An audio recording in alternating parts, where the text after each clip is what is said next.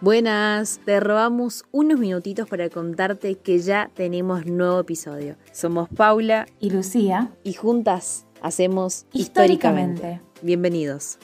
Eloísa Díaz Insunza nació un 25 de junio de 1866 en Santiago de Chile.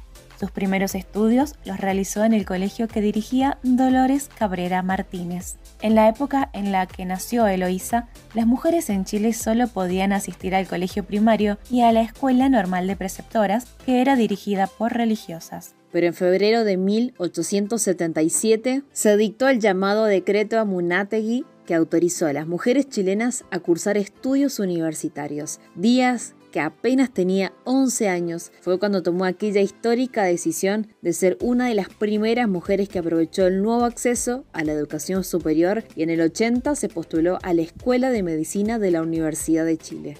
Lo mejor de todo, fue la primera mujer chilena que se graduó como médico, llegando a ser la mejor alumna en clínica médica y en obstetricia.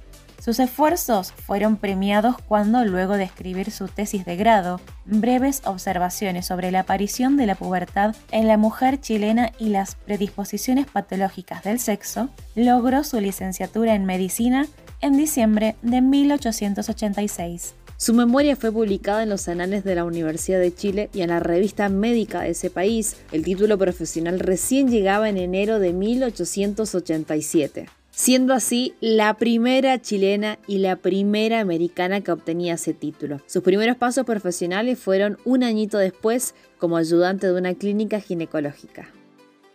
Al mismo tiempo, ejercía como profesora y médico de la Escuela Normal de Preceptoras del Sur, donde permaneció hasta el 97. Allí analizó las condiciones higiénicas de los colegios del país y estos conocimientos le permitieron convertirse en inspector médico escolar de Santiago y más tarde asumir el cargo a nivel nacional, ejerciéndolo durante 30 años. En virtud y en reconocimiento de toda esta trayectoria y aportes al Congreso Científico, la nominaron Mujer Ilustre de América. En 1911 fue nombrada directora del Servicio Médico Escolar de Chile, destacada por impulsar el desayuno obligatorio en la etapa escolar, la vacunación masiva y en su lucha en contra del alcoholismo. También fue integrante de numerosas instituciones científicas, la Liga Nacional de Higiene Social, la Sociedad Científica de Chile, el Consejo Nacional de la Mujer, la Sociedad Médica, el Consejo de Nutrición Primaria, la Cruz Roja y muchas otras más. A los 60 años se retiró a su merecido descanso. En 1950 enfermó, por lo que fue internada en el Hospital de San Vicente de Paul, donde murió a los 85 años.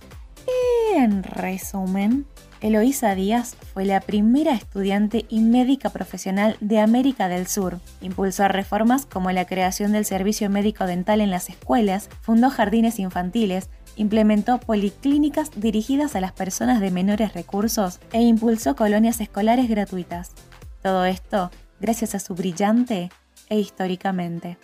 Esto fue todo amigos. Si te gustó, déjanos tu me gusta, tu comentario, compartirlo con alguien más. En fin, gracias. Gracias por escucharnos. Entérate de más historias en Instagram arroba histórica-mente podcast. Hasta la próxima.